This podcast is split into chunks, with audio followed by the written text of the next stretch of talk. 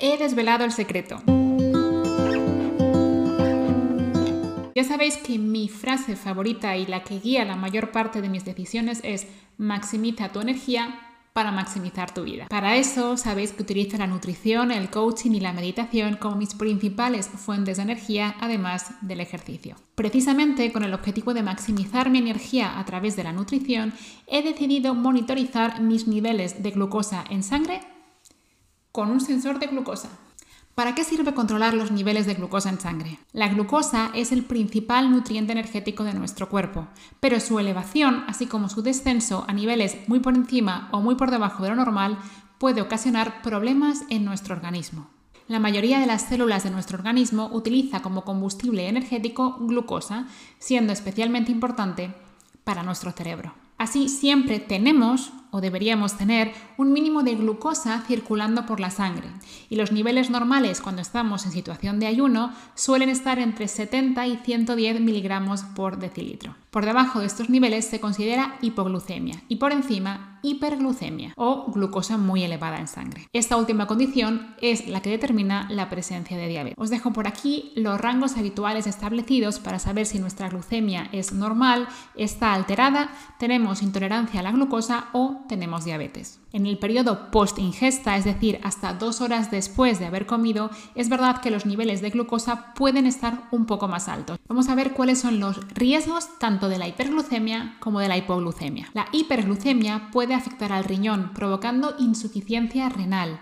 Además, otros tejidos pueden glucosilarse, es decir, pueden incorporar pequeñas cantidades de glucosa dentro de ellos sin que estas cantidades de glucosa puedan ser usadas como energía. De esta manera, la hiperglucemia puede afectar a distintos nervios en nuestro organismo, como es el caso, por ejemplo, del nervio óptico, y llegar a provocar ceguera o condiciones como el denominado pie diabético. Como hemos visto, la hiperglucemia puede ser muy perjudicial para nuestro organismo, pero la hipoglucemia también representa muchos riesgos. Por debajo de los 70 miligramos por decilitro que hemos comentado antes de glucosa en sangre, hablamos de hipoglucemia y algunos de los efectos que podemos manifestar son los siguientes. Dolor de cabeza, fatiga, pérdida de memoria, visión borrosa y en alguna situación hasta el coma.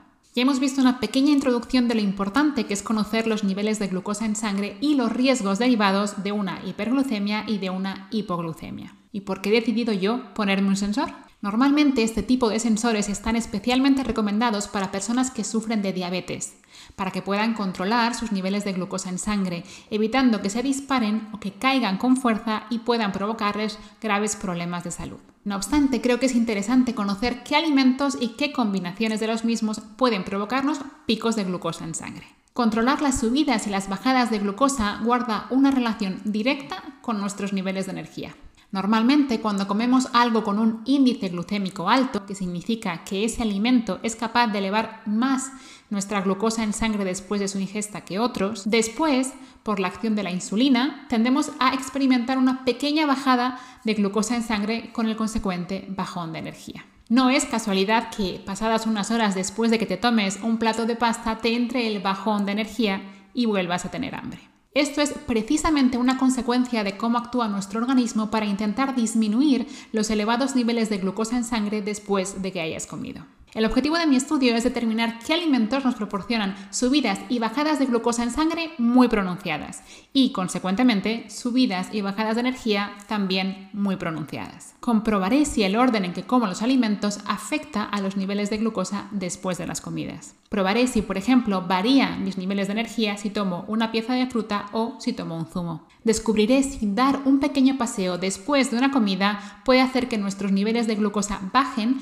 más progresivamente en lugar de hacerlo de golpe. La meta es encontrar la forma adecuada de alimentarse para tener más energía y esto lo podemos controlar evitando los picos de glucosa, porque de esta forma nos estaremos anticipando a los bajones de energía después de comer.